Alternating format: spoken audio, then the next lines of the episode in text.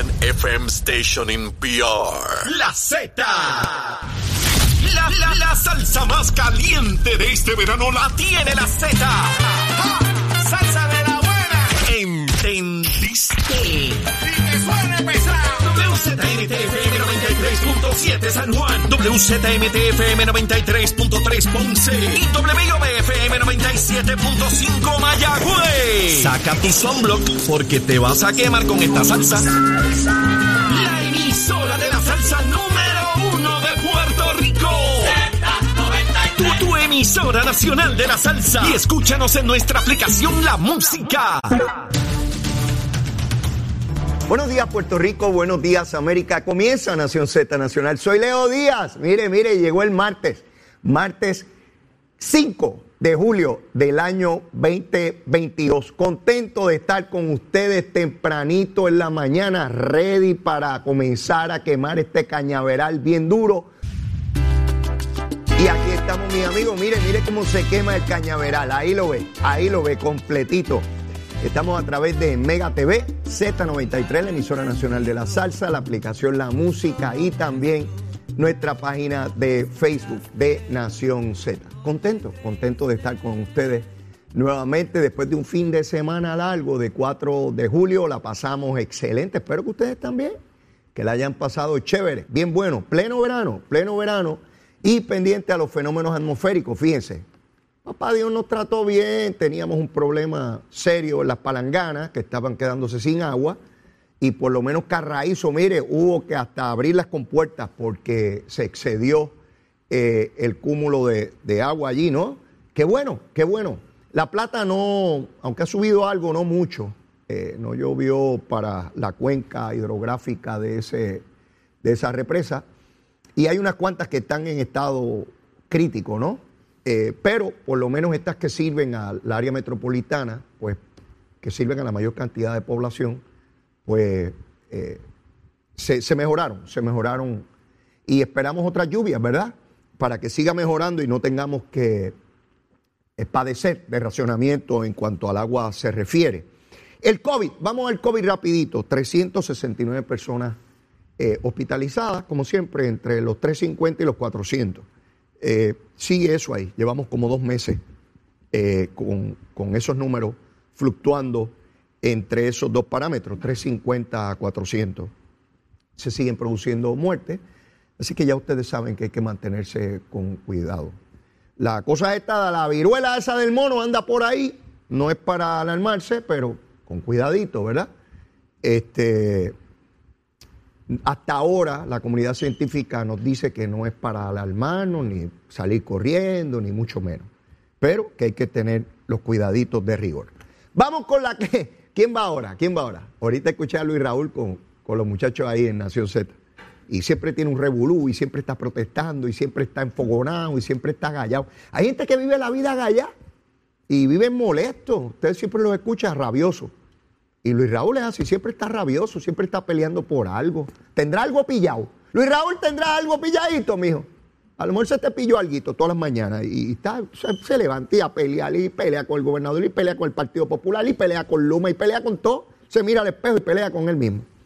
Menos con la gorrita. Él no pelea con su gorrita. La gorrita es su fiel compañera. Mire, Luma, Lumita, Luzmera. Vamos allá y dejamos de hablar gusanga. A las 5 de la mañana. 9.109 abonados sin energía eléctrica. 9.109.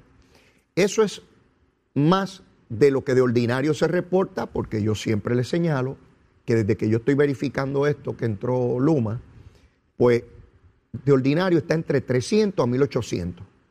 Recuerden que son casi un millón y medio de abonados, ¿ah? Son un montón, millón y medio. Pero está por encima del promedio diario. Estaba en 9.109 eh, verifiqué antes de comenzar el programa y bajó un chilelín a 7.548. Fui a las regiones a ver dónde eran los mayores problemas.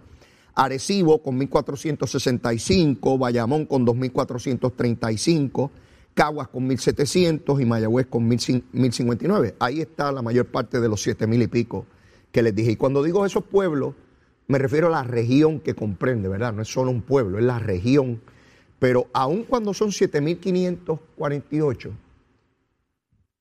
casi un millón y medio tienen energía eléctrica. Así que es un pequeño por ciento. Por supuesto, si usted es uno de ellos, pues está rabioso como lo estaría yo. Por supuesto. No estoy diciendo ni quitándole mérito a que la gente, mire, de luma lumita lumera, vamos, a la calle, que tenemos que arreglar eso. De hecho, ayer los vi en el área de, de Caimito, los vi trabajando por allí, cerca de Montelledra, en el área de campo, los vi por allí trabajando. Así que, y, y estaban cayendo unos aguaceritos. Vamos al otro tema que siempre planteamos aquí ahora desde hace dos semanas. El asunto del PIB y los hostigamientos. Nada ha ocurrido.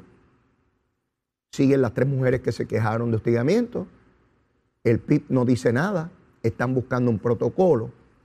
Pero este tema del PIB me trae a uno que se suscitó en el fin de semana. Esta es la vara. Esta es la cortita y esta es la larga. Ustedes lo saben. Si algo yo he hecho e insistido enormemente desde que comencé este programa o desde que lo continué. Ustedes saben que estaba el amigo Luis Dávila Colón y yo continúo en el programa. Desde que yo capitaneo este esfuerzo, he sido enfático y he reclamado enormemente que se mida a todo el mundo con la misma vara, a todo el mundo. Que no utilicemos una beneficiosa para algunos y una bien estrecha o corta para otros, dependiendo si es nuestro amigo, dependiendo si es nuestro conocido, dependiendo si es nuestro adversario político, nuestro oponente. No. Y bajo ese mismo parámetro de lo que es requerido y me autoimpongo, voy a hacer unos planteamientos con relación al caso de Ricky Martin. Todos ustedes saben que la semana pasada en algún momento se notificó de una demanda en el estado de California por una persona que trabajaba para Ricky Martin, reclamándole 3 millones de dólares por unos incumplimientos en, la contratación y unos dineros que le debía. Lo que, eso no es extraño, ¿verdad? Que alguien demande a otro por unos desacuerdos económicos. Eso es bien común, particularmente cuando estamos hablando de personas que generan tantos recursos económicos. Sin embargo, lo que sí llamó la atención fue las alegaciones de la demanda. Yo quiero poner esto en perspectiva. Cuando usted demanda, usted hace unas alegaciones, eso es lo que usted alega. Eso no quiere decir que sea verdad. Eso usted lo tiene que probar en el tribunal. Yo puedo en una demanda escribir mil barbaridades, pero luego tengo que ir al tribunal a demostrar, a probar que con evidencia, que en efecto eso que yo alego es cierto y que soy merecedor de las cantidades y los dineros que reclamo en la demanda. En esa demanda la persona acusa o alega, debo decir, porque no, es una acusación, no es un caso criminal, es un caso civil, civil. Reclama que sacó a Ricky Martin de unos problemas muy serios. Eso alega. No quiere decir que sea cierto, ¿ah? Mucho cuidado, mucho cuidado. Veo gente tomando por cierto todo lo que leen. No funciona así. Y también dice que vio cosas abominables de Ricky Martin. Esa palabra es una palabra muy fuerte, eso de abominable. Uno piensa en cosas, ¿verdad?, realmente dramáticas. Eh, y que lo salvó de situaciones bien difíciles y alega que Ricky Martin utiliza drogas. No dice qué clase de drogas, pero dice drogas. Esa es la alegación. Obviamente a una persona, a una figura pública como Ricky Martin, pues todo este tipo de cosas crean serios problemas, por supuesto. Eso tiene que ser probado en su día. ¿verdad? A menos que Ricky Martin acceda a pagarle las cantidades que se reclaman allí la persona pues retira la demanda, ¿verdad? Entonces no se pasa juicio sobre nada, se acabó el juicio, no hay. Pero en el fin de semana salen otras alegaciones ya acá en Puerto Rico. Y se pide una orden de alejamiento eh, porque una persona que se identifica como sobrino de Ricky Martin, yo, yo no sé si es sobrino o no, esa es la alegación señala que tenía una relación sentimental con su tío, una relación de pareja con su tío, y que esa relación duró siete meses, eso alega la persona que fue a donde una juez, y que cuando dio por terminada la relación con su tío, su tío se resistió a que eso fuera así y que insistía acosándolo, eh, yendo a su casa eh, con mensajes y temía por la conducta de su tío. La juez le creyó, en esa etapa, le creyó al joven de 21 años y expidió una orden de alejamiento contra Ricky Martin. Yo quiero explicar lo que significa esa vista, porque tampoco podemos saltar a conclusiones sin saber lo que ocurrió. Cuando uno va en una relación de pareja o dice que tiene una relación de pareja eh, y pide una orden de alejamiento, el juez escucha a una sola parte. Escucha la parte que va a ser la alegación. No tiene ante sí, la juez no tuvo ante sí a la otra parte, que en este caso es Ricky Martin. Pero de lo que ella escuchó, de lo que vio, de lo que se le demostró, ella concluyó que en esta etapa de los procedimientos debía emitir la orden de alejamiento. En otras palabras, que Ricky Martin no se acerque a su sobrino. Y citó para un día posterior, en este mes de julio, una vista donde sí estará Ricky Martin. Y allí él podrá plantear los argumentos que tenga, los que sean, en su defensa, eh, para contravenir los alegatos de su sobrino, los que sean. Por lo tanto, no debemos, no debemos, es impropio, es peligroso saltar a conclusiones sin tener toda la información. Yo he exigido, he pedido, he suplicado esto aquí para todo el mundo porque he visto cómo a los estadistas los clavan en la cruz a la primera, con una vista, con un señalamiento, con informes de entero crédito, con fuentes de entero crédito, los hacen pedazos. Y yo no voy a hacer eso aquí con Ricky Martin porque haya dicho renuncia a Ricky. No, yo no lo voy a hacer. No lo voy a hacer. Cuando este proceso concluya y sepamos con certeza qué fue lo que ocurrió, entonces, pues se harán los planteamientos que correspondan, se asumirá las consecuencias legales, si alguna, en su momento. Pero yo no voy a saltar aquí a condenar a nadie, porque yo no sé si lo que se alega ocurrió. Yo no lo sé, no tengo manera de saber eso. Eso lo sabrá en su día un tribunal donde hay que pasar evidencia, donde hay que demostrar las cosas, donde hay una figura imparcial que es un juez que determina credibilidad en su momento. Yo con mucha pena veo esta situación donde se destruye una familia vía un alegado hermano de Ricky Martin. Digo alegado porque yo no los conozco, yo no sé si tiene hermanos o no, yo no sé nada de eso. Diciendo que su sobrino eh, padece de sus facultades mentales, que tiene problemas mentales. Eso dice un tío, yo no sé si eso es verdad o no. No tengo manera de saberlo. Lo que sí es que no se puede saltar a conclusiones condenatorias, sí.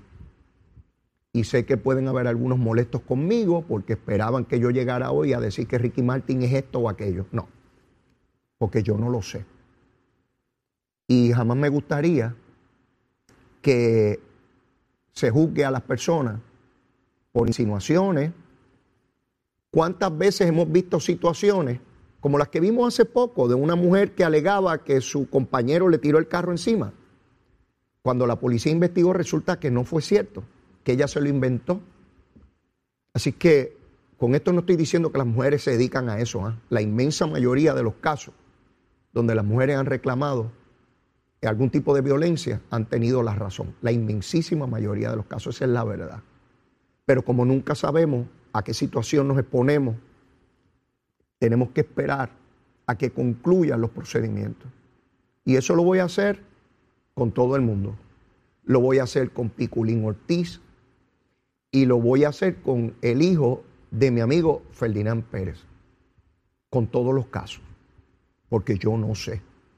Yo no sé lo que ocurrió, yo no sé lo que pasó, y uno debe ser muy juicioso en una sociedad donde hay unos sectores que sencillamente van abocados a destruir a los demás a la, mansalva y a la primera, con el deseo de que independientemente de lo que se aclare en su día, algo quedará y alguna mancha quedará. Yo tengo hijos también y le pido a Dios que nunca tengan problemas, pero yo no sé, yo no sé. Yo he hecho un esfuerzo he hecho un esfuerzo en mi vida por comportarme como corresponde, pero hubo un momento que me acusaron de motín y tuve que ir a juicio. Y pude haber perdido mi libertad, mi título de abogado.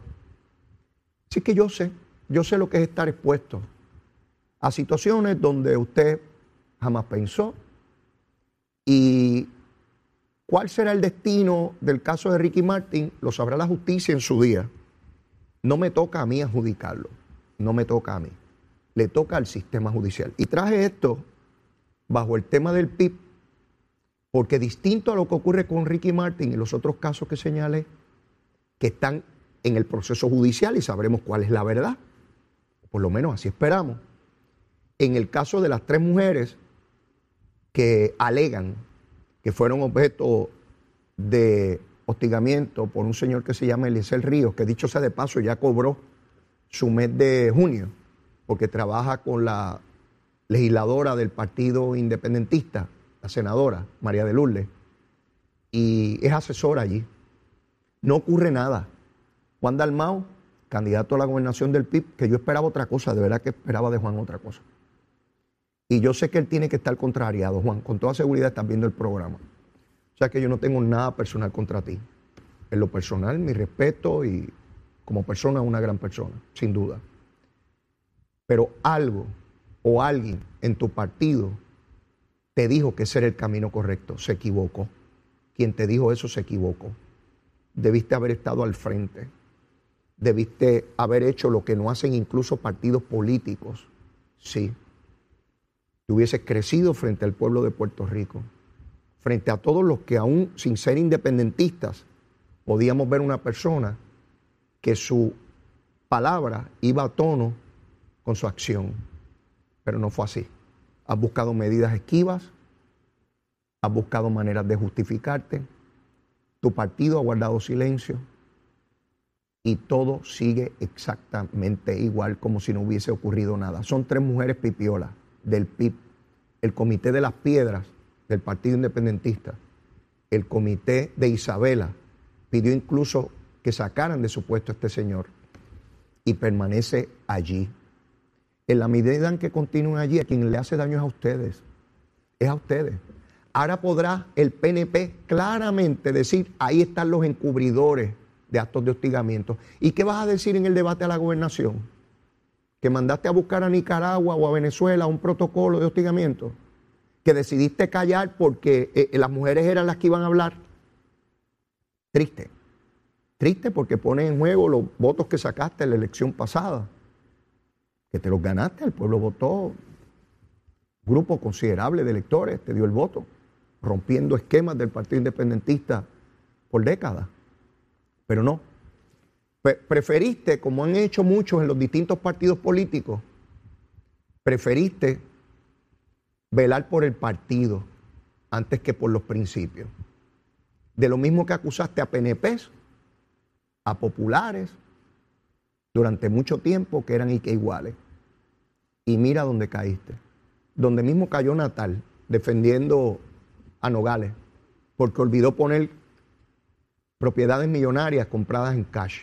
Y no pasa nada. Sí. Todos tenemos los pies de barro, todos. Yo no conozco a nadie que no haya fallado. No conozco a nadie. A nadie, absolutamente a nadie. Es que uno hace cuando se falla. Si esa es nuestra propensidad, nuestra naturaleza, que en algún momento podemos fallar, una, dos, tres, cuatro, qué sé yo, es que hacemos personal y colectivamente cuando se falla. Y ahí es donde cayó el PIB. Sobre los casos que se señalan en la prensa hoy, yo lo único que sugiero a todos es que esperemos por los resultados de los tribunales. Y cuando esos procesos concluyan, entonces podremos hablar con la verdad. Mientras tanto, unos van a tratar de cubrir porque es mi amigo, porque es mi hermano, porque es del partido mío, y otros tratarán de condenarlo, exagerar y decir barbaridades porque es mi enemigo, porque atentó contra mí. Yo no estoy ni de un lado ni del otro, ni con la vara cortita ni con la larga. Con la misma vara para todos los, eh, los ciudadanos en esta sociedad, porque de lo contrario, esto se convierte en un ejercicio de caníbales, de destruirnos por destruirnos, por mirarle las próximas 48 horas a ver a quién destruyo, a él y a su familia, y nos lo llevamos a todos, y después estamos por ahí escribiendo que debemos tener paz y que nos debemos querer, pero mira, velando a quién destruimos, como si fuéramos antropófagos. Un antropófago es un caníbal, una persona que come seres humanos. Eso es un antropófago. Nosotros no somos antropófagos, o no, no lo deberíamos ser. Esa es la petición que muy respetuosamente le hago a todos mis hermanos y hermanas puertorriqueñas. Llévatela, chero.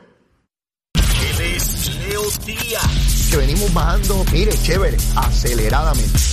Nación Z Nacional por la Z.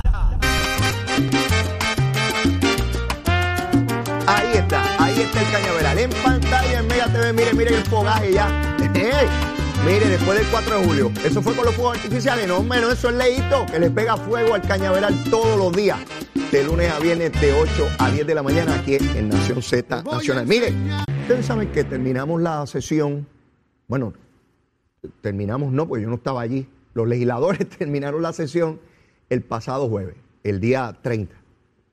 Y no se aprobó la legislación que envió el gobernador para transferirle más de 140 millones de dólares del eh, Fondo del Seguro del Estado a la Autoridad de Energía Eléctrica y Acueductos para disminuir en algo el pago de energía suyo, el suyo, el de todos nosotros. Todos ustedes saben que la Autoridad de Energía Eléctrica es la que produce la energía, no es Luma, se lo he dicho mil veces. Quien tiene las máquinas para producir energía es la Autoridad de Energía Eléctrica y necesita comprar petróleo para producirlo porque las plantas no están gasificadas, que valen poco menos. Como eso aumentó día a momento, como dicen allá en el campo, pues el contrato de Luma establece que la autoridad le dice cuánto subió y se le manda a la Comisión de Energía para que lo evalúe y autorice ese pago, que lo tenemos que hacer todos nosotros, como en todos los países del mundo. Pues no lo pagan los presidentes ni los legisladores. Toda la vida lo hemos pagado nosotros. Lo que pasa es que antes no existía la Comisión de Energía, era solamente la Autoridad de Energía Eléctrica que decía, por unas fórmulas ahí que nadie entendía, que parecía un ejercicio de brujería. Perdón los que creen en brujería, no estoy tratando de insultar a nadie, que rápido están tochi. Y, determinaban cuánto era. Ahora hay una comisión de energía que evalúa, es independiente y dice, déjame, ver tu numerito, déjame ver si eso es verdad. y sube la energía, el costo, ¿verdad? Igual que cuando usted va con el carro a echar gasolina, el dueño del garaje no, no paga la diferencia, ¿verdad? Lo tiene que pagar uno, con dolor en el alma, seguro. Pues el gobernador, intentando aliviar la carga, quiere pasar esos dineros ahí para darle un alivio a usted, a usted. algo. Algo es algo, ¿verdad? Eso yo aprendí desde chiquito, algo es algo. Pues no lo aprobaron. Y el gobernador está convocando una extraordinaria para considerar ese proyecto. En la extraordinaria se consideran solo las medidas que el gobernador envía. Eso dice la constitución de Lela. Y ya están los legisladores diciendo del Partido Popular que no lo van a aprobar. Que no lo van a aprobar. ¿Usted puede creer eso? que eso es una medida y que para buscar votos. Adiós, las elecciones son este año, yo no sabía. Que eso y que para buscar votos, que eso es un engaño, o sea, que bajarle la luz a usted, aunque sea algo, es un engaño. Deja ver si no lo aprueban. Para que el gobernador se pueda parar frente al pueblo de Puerto Rico y decir, mire, esos pájaros, esos pájaros que están ahí, no, no le aprobaron un alivio a usted. Y yo quería que se le aprobara. Mire, Tatito, cuélgalo. Le estás haciendo un favor al gobernador, no sean tontejos. Le están haciendo un favor al gobernador que se va a parar allí y va a decir, mire, yo lo intenté bajarle la luz a ustedes, hago el mayor esfuerzo y miren estos paros lo que hacen. Yo comparo esto con lo del muro de Rincón y les voy a explicar ya mismo lo que es. Cómo usted desarma una ojiva nuclear y la convierte en un arma convencional. Dije un disparate, no, ya mismo se lo explico. ¿Cómo es posible? Si yo fuera Tatito, bueno, yo no puedo decir yo fuera Tatito, no hay manera, no hay manera. Lo que deben hacer es aprobarlo y decir, aquí estamos todos buscando un alivio para el pueblo, pero son tan tontos, porque hay que ser tonto, como uno de por allá de, Ponce, eh, que, que plantea que eso es una medida populista y que eso no resuelve nada y que lo que baja es un chispito. ¿Usted quiere que bajen la factura, sí o no? Yo quisiera todo, pero si no es todo, que me bajen algo. ¿Usted no cree? Pues estos individuos dicen que no. Que estoy, ¿Quién rayos se va a acordar de esto cuando vaya a votar en el 2024? Pregunto. ¿Usted sabe de lo que se acuerda la gente cuando va a votar? De lo que pasó en los últimos meses. Esa ha sido la historia en Puerto Rico. Yo no sé si en otros lugares distintos, pero ¿se acuerdan de, lo que le está pasando? Que eso es una medida para buscar votos. No hay elecciones este año, no las hay el año que viene y son el otro año al final. Pero es que para buscar votos es para bajar la luz, pájaro. Entonces no se puede bajar la luz. Deja ver si lo cuelgan, pues yo voy a hacer un field day aquí, un field day y a todo el mundo en cada esquina, en la barbería, en el supermercado, en la iglesia, en el parque, en la casa, en el condominio, en el barrio, en la urbanización, todo el mundo. Mira, querían que nos bajaran, el gobernador tratando de que bajara y estos pájaros, tatitos allá y Dalmao, y mira lo que hicieron con Luis Raúl. Mire, mire a dónde vamos. El mismo Luis Raúl que les dice a ustedes que él está peleando para sacar a Luma porque esos bandidos cobran mucho y son unos pillos y unos traqueteros no quiere que le bajen la luz a usted con una medida de más de 140 millones de dólares. Lo escuchaba esta mañana en Nación C y se volvió loco ahí explicando eh, que si el barril, aquello que al final no sabía ni qué decía. Diciendo disparate, como siempre. ¿Se acuerdan que iba a rendir un informe, que se iba a acabar Luma y que se iba a meter preso a Wayne? Todo aquello se quedó en nada. Todo eso es gritería, el relincho de caballo capao. Una gritería que no produce nada, porque no puede producir, porque no hay. No hay asunto. ¿Por qué les comparo esto con Rincón? Allí está el condominio Sol y Playa, el complejo de apartamentos privados que lleva allí qué sé yo cuántas décadas, que el huracán le llevó el área de la piscina, que ellos querían reconstruirlo y allí llegó un grupo de personas diciendo que eso estaba en la zona marítimo terrestre y que se habían dado los permisos mal, se hizo un cuestionamiento, se identificó que en efecto no estaba donde debió haber estado, hay una orden de los tribunales de que la verja que se empezó a construir había que quitarla. Pues allá este fin de semana, los mismos que quieren seguir en el alboroto y en la cosa, que tienen perfecto derecho a expresarse y a reclamar que se quite el muro, si ya los tribunales dijeron que no puede estar ahí. Pues el muro hay que moverlo al área que corresponda a terreno del condominio, pues eso hay que medirlo. Y toma tiempo, toma recursos, lo que corresponda. Y claro que podían hacer una manifestación allí y reclamar que acaben de quitar el muro ese que está ilegal. Seguro eso era legítimo. Ahora ellos querían tumbarlo ellos. A marronazo. Sí. Ahí es donde está el problema. ¿Qué pudo haber hecho el gobierno? Si Pierluisi fuera de esos gobernadores cariduros que hemos tenido aquí, PNP y populares, porque los hemos tenido cabeciduros de los dos, los hemos tenido PNP y populares, gobernadores cabeciduros. Sí, sí, que, que para adelante, que la posición mía es la que es. Seguro, y se forma la refriega. Y a ver quién da más y quién empuja más. Pero con Pierluisi lo dijo desde que juró. Para pelear hacen faltado. Fueron allí a proteger el área de que no hubiesen incidentes. Y yo escucho, mire y leo hasta periodistas que se hacen los tontejos, pero de tontejos no tienen nada. Es agitando, periodistas agitadores, antiestadistas agitadores, porque los hay, y bien buenos que los hay. Agitadores, con el letrero de periodistas, pero agitadores. Ah, que, están que en vez de velar eh, eh, eh, la, situación de, medio ambiente y la zona, me están velando y que una verja que esté ilegalmente allí. Están velando que no hayan situaciones que lamentar. No era la verja.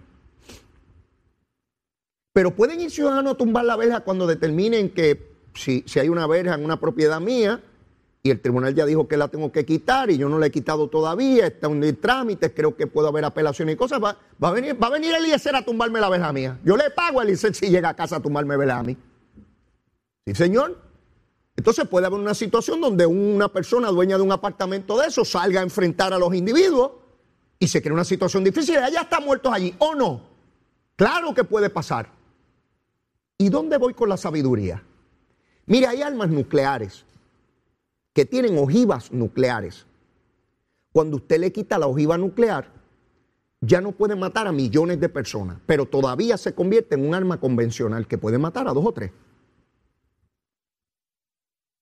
Pues el gobernador le quitó la ojiva nuclear. ¿Y qué hicieron?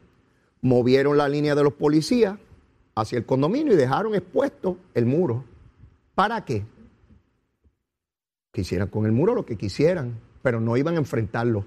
Se les cayó el espectáculo a los alborotosos, a los que dicen allí ser muy ambientalistas. No descarto que en efecto dentro de las personas hayan individuos ciudadanos realmente de conciencia, por supuesto que sí. No estoy diciendo que todo es absoluto, pero van allí también alborotosos, que lo que les gusta es subvertir el orden y donde quiera llegar y formar un revolú. Seguro que sí, donde quiera se cuecen habas, donde quiera. Allí tumbaron muro y después que tumbaron el muro, a beber ron, a beber ron porque no hay más nada, en un bañito de playa y se acabó el, chisme. Ellos pensaron, ahora vamos a tener la refriga, porque lo primero que ponen a las mujeres al frente, como dijo José Apón, ponen a las mujeres al frente. Empiezan a insultar a los policías. Ustedes lo vieron porque están los videos. Lo bueno de hoy en día es que hay videos. Y podemos ver cómo le gritan barbaridades a los policías y los insultan para provocarlos. No es fácil. No es fácil, ese es el entrenamiento de un policía, no es sencillo que te estén escupiendo la cara ahí, diciéndote, y recordándote a la madre que te parió. Sí, no es fácil, no es fácil. Provocando. Y los machos atrás, los machos atrás. Eliezer no estaba al frente, no. Qué raro que Eliezer y su gente no fueron a Salinas. Fueron cuando fue Tatito con policía. Ah, porque Salinas se decía que podía haber gente de narcotráfico allí. Que yo no sé si eso es así, pero esa era la alegación pública. Como podían soplarse un tiro, no llegaste, ¿verdad, Eliezer? No, tontejo, mono sabe para lo que trepa, se lo voy a decir en latín. Monusabus palus trepus. Ese es latín. Yo también sé latín. Seguro. Sé de cuántas cosas hay. Igual que esos periodistas que saben de todo. Yo también sé. Si aquí todo el mundo puede hablar, ¿cuál es el problemita? Seguro. A que Eliezer no fue allá en pantalones cortos y en chancleta. A Salina. Allí no, al mangle. Uf, allí no. Eh, ah, pero como allá en Rincón son personas que no se le van a enfrentar, allí sí podemos ir a gritar. Y allí pusieron el retrato de Pedro Pierluisi para caerle a marronazo y qué sé ni qué. Eso es bueno que lo vea el pueblo. Porque lo que no se acaban de percatar estos señores es que la inmensa mayoría de nuestro pueblo detesta ese tipo de enfrentamiento violento. Sigan haciéndolo, que van a seguir perdiendo gente y adeptos. Y nuestro pueblo rechaza eso y de una parte ve un gobierno, porque ¿qué hizo este gobierno? No quiso imponer el muro a la cañona ni los permisos. No, no, aquí hubo cosas que se adjudicaron mal años atrás y ahora se corrigió. Los tribunales han determinado, hay unas determinaciones de recursos naturales, se van a hacer cumplir. Ese muro hay que moverlo, todo conforme a la ley. Miren, no han podido montar el revolú de verano. Les ha ido malito montando el veranito. El alias, el papito chulito, te quiere un montón. Besito en el cutis, papá. Chulito él. Ustedes lo han visto, chulito el nene. Como una ardillita suelto por allí. Sí, sí, el, candidato a la gobernación nuestro. ¿Usted se imagina ese pajarito de gobernador rompiéndole las cosas a usted en la casa? Eh, entonces él utilizaría a los policías para caerle encima a usted. Cada vez que él determine algo, porque como el sector mala, cuando él determine que es por ahí, es por ahí. Y lo que hay que tumbar hay que tumbarlo. ¿Se imagina ese pajarito de gobernador? Chiquitito tan lindo. Bellísimo el condenado. Sí, sí, sí. Sí. Así es que se actúa. Sabiamente. Miren cómo se quedaron sin espectáculo. Que no fuera el que provocaron que el pueblo repudia de violencia, de hablar malo, de insulto, de improperio. Sí, este pueblo no, no va por ahí. Por ahí no van. Podrán coger prensa, pero por ahí no van. Y a los periodistas, Sí, a dos o tres agitadores, algunos que yo pensé que eran serios, pero no son serios nada, no son serios nada, agitando contra gobiernos estadistas. Mientras hay gobiernos populares calladitos, ay, buscando que familiares estén ah, con, empleo. Sí, seguro. Bien chévere, buscando chavito, chavito. Que estén los míos para que me den chavito. Seguro que sí. Qué bueno es, qué bueno es. Mire, de otra parte, presidente de la Cámara, Tatito, ustedes saben que estaba el proyecto de la foránea para sustituir ese ingreso, más de mil millones de dólares. Ese proyecto de ley por poco se cuelga porque Tatito insistía en ponerle una medida del CRIM que le aumentaba el impuesto a la propiedad suya, a la suya. ¿Ven cómo actúan? No quieren aprobar el proyecto para bajar la luz y querían aprobar un proyecto para subirte la, la contribución de tu casa. Mire bien, mire bien. Sí, en la Cámara de Tatito. Resulta que finalmente desistió de eso y se pudo aprobar el proyecto en sustitución de la contribución de la foránea. Sin embargo, siempre incluyeron medidas que no estaban relacionadas con eso, como una medida que exige tasación en toda compraventa de casas, aunque no haya financiamiento de un banco. ¿A qué me refiero? Cuando vamos a comprar una casa, ir a un banco a que nos preste. Yo cuando he ido a comprar una casa tengo que ir al banco y no tengo los chavos para comprar esos cash. Pero hay transacciones que se realizan en efectivo en Puerto Rico, que es totalmente legítimo. Usted no tiene por qué ir a un banco si usted tiene el dinero, la compra y ya. Le están exigiendo tasación. Tatito dice que eso es para evitar la evasión contributiva. Lo cierto es que ha provocado un problema de transacciones de venta de propiedades porque le está obligando a los notarios, entre los documentos que tiene que llevar para poder legalizar toda la transacción, tasaciones. Eso, encare eso son contribuciones para usted, porque es dinero adicional que usted tiene que pagar para una transacción que no se le requería eso. Ya están las distintas entidades, hay hasta una demanda radicada hoy en los tribunales, porque no se podía radicar una medida como esa encima del sustituto a la foránea porque no son enmiendas germanas. ¿A qué son? Nuestra constitución dice que cuando usted aprueba un proyecto, todo lo que esté en ese proyecto tiene que estar relacionado. Usted no puede venir en un proyecto que es sobre salud meterle una enmienda a la ley de tránsito, porque esos son dos proyectos que no tienen que ver nada uno con el otro, para que lo veamos sencillo. O hasta una demanda ahí en los tribunales. Y se alega que a Tatito se dedicaba a eso cuando está, antes de entrar a la, política. ¿Está beneficiando a alguien Tatito? Debió haber participado en una cosa como esa. Él lo promovió. Debió haberse inhibido si lo proponía otro. No, no solamente no radicarlo, inhibirse. Para que no se señale que lo que quiere es una vez lo derroten, porque algún día va a ser derrotado. Toda persona algún día se derrota, a menos que se quite. ¿O no? En la política, una vez usted entra, algún día se tiene que ir. O se va derrotado o se va retirado. Y cuando se retira no es porque, ay, me llegó el momento de retiro, no es porque tiene miedo a que lo derroten. Todos, PNP populares, independentistas, eh, victoriosos, dignidosos, de, lo que sea. Todos, todo. Eso es para todo el mundo. El día que no esté en la legislatura se va a dedicar a esta cosa, para buscar chavitos está preparando su retiro por si acá. Mire los problemas que trae Tatito. Sigue metiendo el lío a su gente.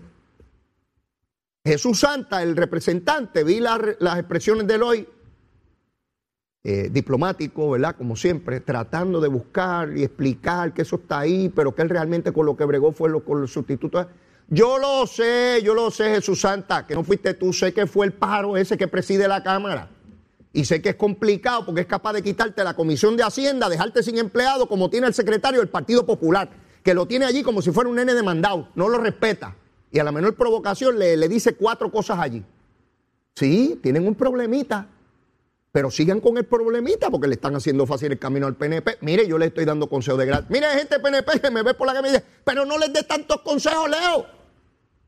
Y si yo no estoy aquí para defender a uno ni el otro, lo que estoy planteando es que me parece una estupidez por no decir otra cosa, hacer tantas cosas, tantas locuras que atentan incluso políticamente para el partido que representa y para el pueblo de Puerto. Usted sabe lo que es que abran esa sesión extraordinaria y no aprueben un alivio al bolsillo del puertorriqueño en el pago de la luz después que han estado berreando por todos lados de que Luma está subiendo y pues si, si está subiendo por el costo de combustible, deberíamos hacer algo para tratar de bajarlo, aunque sea algo, o no?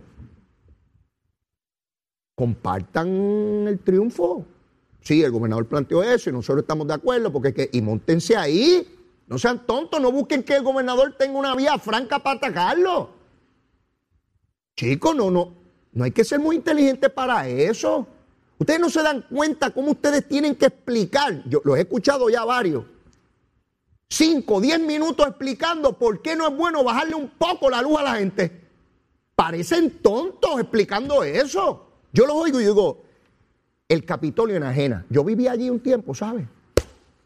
Ese edificio de mármol llega un momento que enajena a la gente. A unos más y a otros menos. Pero los enajena. Y algunos quieren estar allí 100 años, como Connie Varela, que fue el primero que puso las primeras varillas para hacer ese Capitolio hace 200 años. Y siguen allí repitiendo y hablando la misma bobería.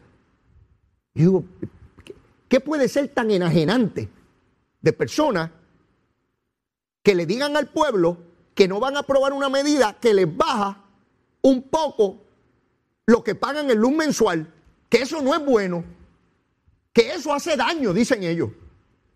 Yo, digo, a lo mejor es que yo estoy medio loco, ¿verdad? Y ustedes escríbanme ahí en la página de Facebook de Nación Z, escríbanme ahí. Estoy de acuerdo contigo, Leo. No, no, Leo, tú eres un disparatero. Y eso no es así, eso es así, ta, ta. Escriba ahí, a favor o en contra, para eso está esa página. Nación Z, nuestra página de Facebook. Exprésese ahí. Yo quiero ver, eh, eh, quiero ver sus expresiones. ¿Por dónde debe caminar Puerto Rico?